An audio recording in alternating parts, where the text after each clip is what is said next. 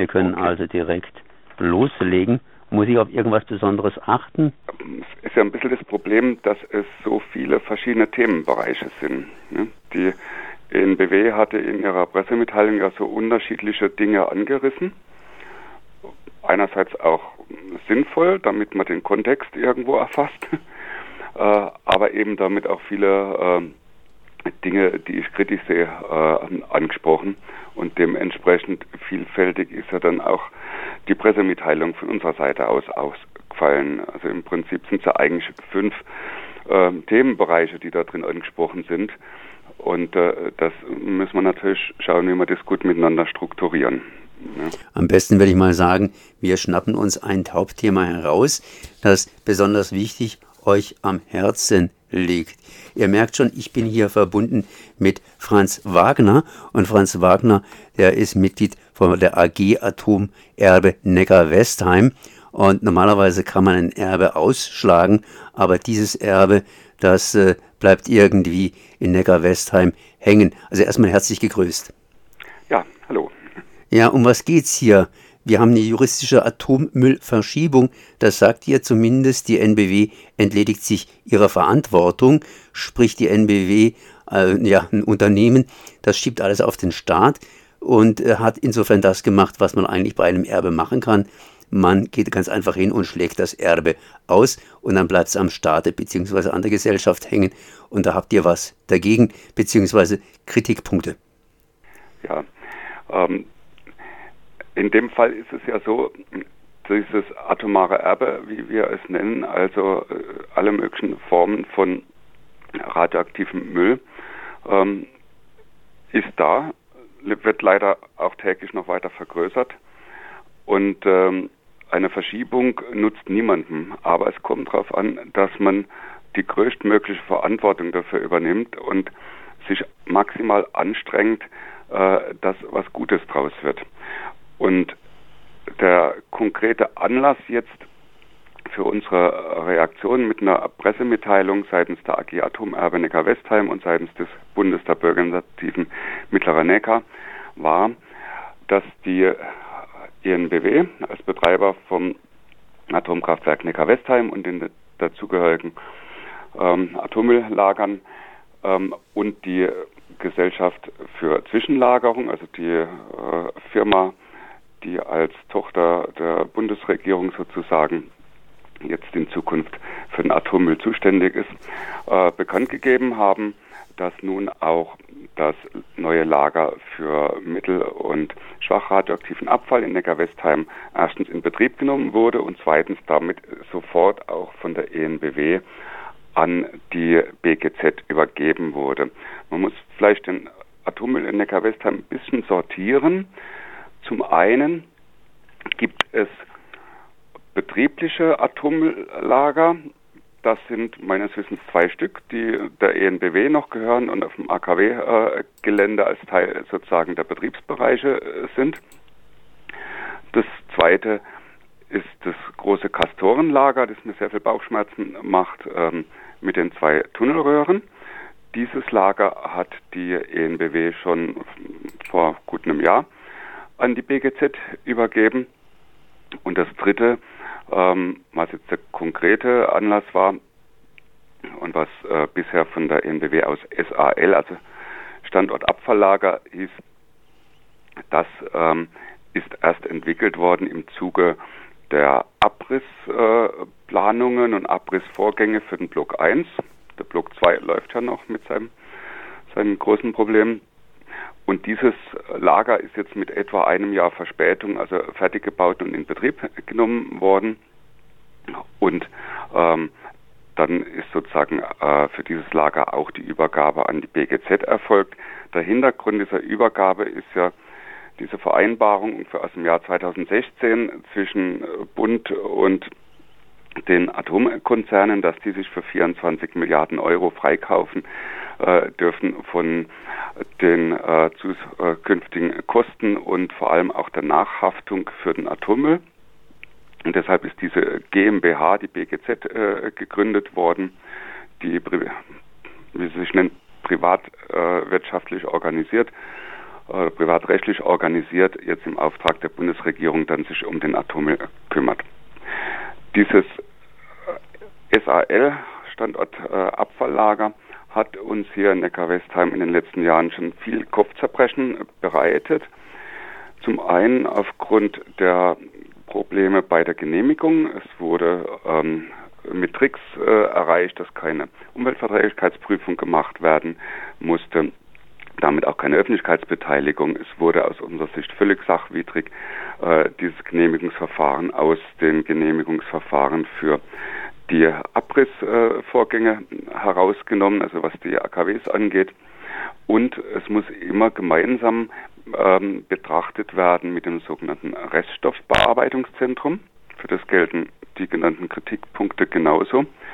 Dieses sogenannte Reststoffbearbeitungszentrum ist die sozusagen die neue Atommüllfabrik in Neckar-Westheim, baulich verbunden mit diesem Lager, aber organisatorisch eben getrennt. Also das Reststoffbearbeitungszentrum bleibt bei der ENBW. Äh, das Abfalllager ist also jetzt BGZ. Aber die, das, das Zusammenspiel der beiden ist eben, dass Abfallmaterial aus dem Abriss des Blocks 1 und später auch des Blocks 2 sortiert, gereinigt, umverteilt, wie auch immer behandelt wird, sodass ein großer Teil freigegeben werden kann ins Recycling, macht uns sehr viel Kopfzerbrechen, ein etwas kleinerer Teil auf Deponien geht und ein ganz kleiner Teil dann als offiziell noch radioaktiv gilt, mittel- und schwach radioaktiv. Und dieser Teil kommt dann in dieses Standortabfalllager. Und sozusagen, wenn es durch die Tür geht aus dem Reststoffverarbeitungszentrum ins Standortabfalllager, dann findet gleichzeitig der juristische Übergang, die juristische Verschiebung dieses Mülls äh, aus der Verantwortung der ENBW heraus. Die kann sich dann die Hände reiben, sagen, wir haben damit nichts mehr zu tun und landet dann äh, als atomares Erbe sozusagen in der allgemeinen gesellschaftlichen äh, Belastung. Das sind sozusagen die Punkte. Restverarbeitungszentrum, das nicht ganz fertig ist, aber eben dann den Zweck hat zu sortieren zwischen völliger Freigabe äh, des teilweise noch radioaktiven Materials in die Stoffkreisläufe, kleiner Teil Deponierung auf allgemeinen Bauschuttdeponien, Standorte sind hier in der Region Heilbronn, Schwieberbittingen, Horheim ähm, und in Buchen.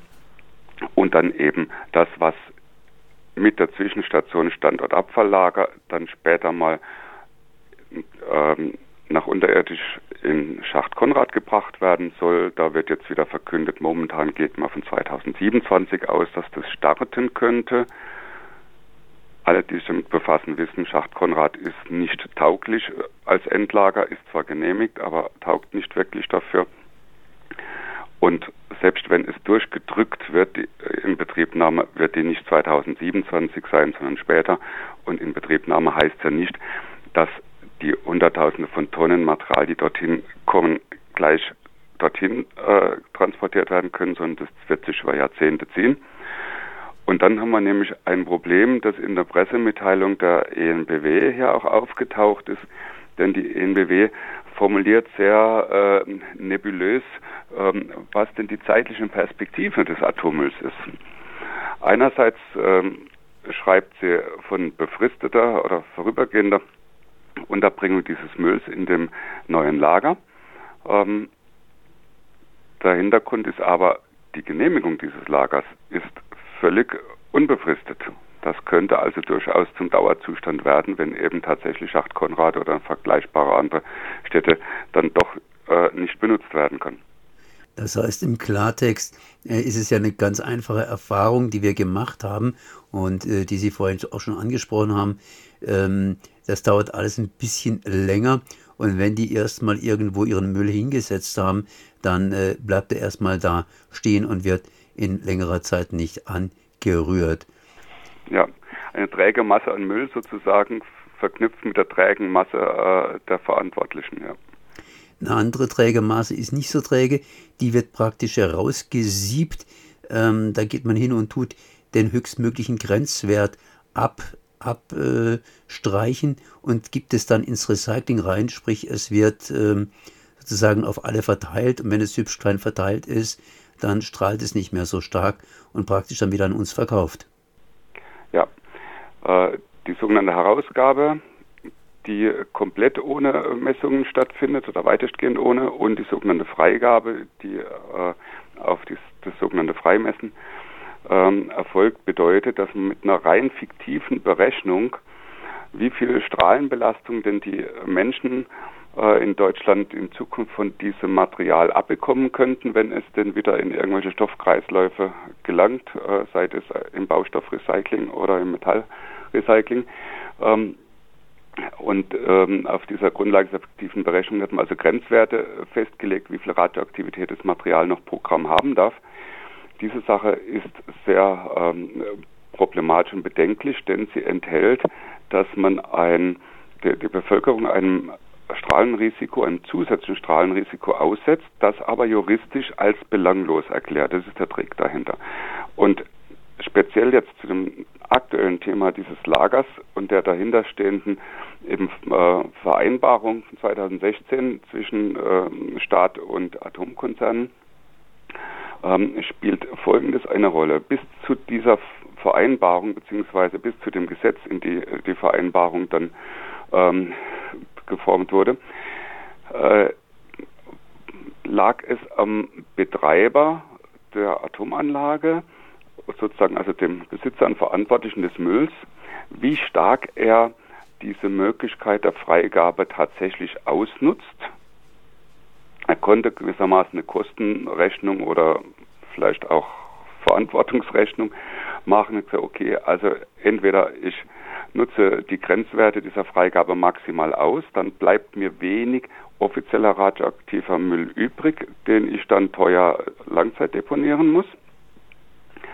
Ähm, oder kann sagen, nee, ähm, ich betreibe nicht so viel Aufwand und ich gehe verantwortlicher vor. Ich nutze die Möglichkeit der Freigabegrenzwerte nicht voll aus, sondern ähm, akzeptiere es, dass dann ein größerer Teil zurückbleibt an Müll, ähm, auf den dann aufgepasst werden muss. Und jetzt hat aber die Regierung, als es diese Vereinbarung des Gesetzes dann 2016 gab, ähm, gemerkt oder sich überlegt, wenn wir das so stehen lassen als Option, dann ist, verführt es natürlich die Konzerne dazu, praktisch gar keine Trennungsvorgänge äh, und Reinigungsvorgänge und sogenannte Dekontaminierung zu machen, dann schieben die uns einfach alles weiter in die staatliche Verantwortung. Und dann, um das auszubremsen, hat dann der Staat in meinen Augen eine ganz große Verantwortungslosigkeit begangen. Er hat nämlich die Konzerne verpflichtet, diese Grenzwerte maximal auszunutzen.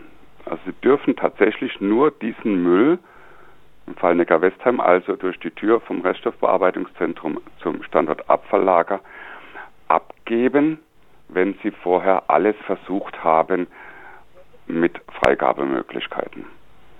Und damit hat der Staat das Gegenteil gemacht von dem, was eigentlich der Strahlenschutz verlangt, nämlich Minimierung der Strahlenbelastung. Er hat also das Konzept der Grenzwertausnutzung ins Gesetz äh, gegossen und sozusagen vorgeschrieben, dass die radioaktive Belastung innerhalb der festgelegten Messgrenzen maximal ausgenutzt werden muss, ausgemustert werden muss. Das finde ich unglaublich. Das heißt, auf gut Deutsch gesagt, verteilt über Deutschland oder auch über die Welt. Genau. Ja, also es gibt keinerlei Nachkontrolle des herausgegebenen und freigegebenen Materials. Es wird nirgends dokumentiert. Insoweit lässt sich auch überhaupt nicht nachvollziehen, wo das landet. Nur der kleine Teil, der auf Deponien kommt, wenige Prozent, ähm, da wird eine gewisse sind gewisse Nachkontrollpflichten der Deponiebetreiber da und der Weg bis zur Deponie sozusagen wird nachverfolgt. Ähm, aber alles, was ins Recycling geht, und das ist eben der weitaus größere Teil, alles, was ins Recycling geht, wird nicht nachverfolgt, wird weder äh, von der ENBW noch von der Atomaufsicht nachverfolgt, sondern der Verwaltungsakt der Freigabe besteht ja genau darin, das Material aus der Strahlenschutzüberwachung freizugeben. Das Wort frei klingt immer so positiv und man denkt, das wäre dann frei von Strahlung. Das ist es nicht. Die Strahlung ist weiterhin da. Also ist physikalisch weiterhin da, ist weiterhin biologisch wirksam, aber äh, das Material ist frei von Überwachung. Ich glaube, jetzt haben wir die Richtung mitgekriegt. Das war jetzt auch schon wieder ein längeres Gespräch. Das müssen wir alles ein bisschen setzen lassen. Und ich befürchte, wir werden noch häufiger über die ganze Sache hier sprechen. Sprich, äh, ja, die NBW hat ihre Verantwortung peu à peu jetzt an den Staat bzw. an diese staatliche Zwischengesellschaft abgegeben. Bundesgesellschaft für Zwischenlagerung. Und äh, naja, dann ist die Frage eben, ob das Ganze in besseren Händen ist als bei der NBW. Zumindest ist es jetzt in den staatlichen, sprich in unseren Händen. Und äh, da werden wir mal gucken, beziehungsweise nicht mal gucken, sondern das wird eine lange Zeit werden, bis da irgendeine Lösung wohl zustande gekommen ist. Ja, und der BGZ müssen wir ganz genau auf die Finger schauen, denn äh, mein bisheriger Eindruck ist, die Verantwortungstiefe geht dort nicht viel weiter als vorher bei der ENBW.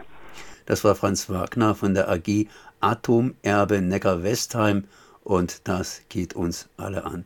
Ich sage mal, danke für das Gespräch. Ja, von meiner Seite auch. Dankeschön.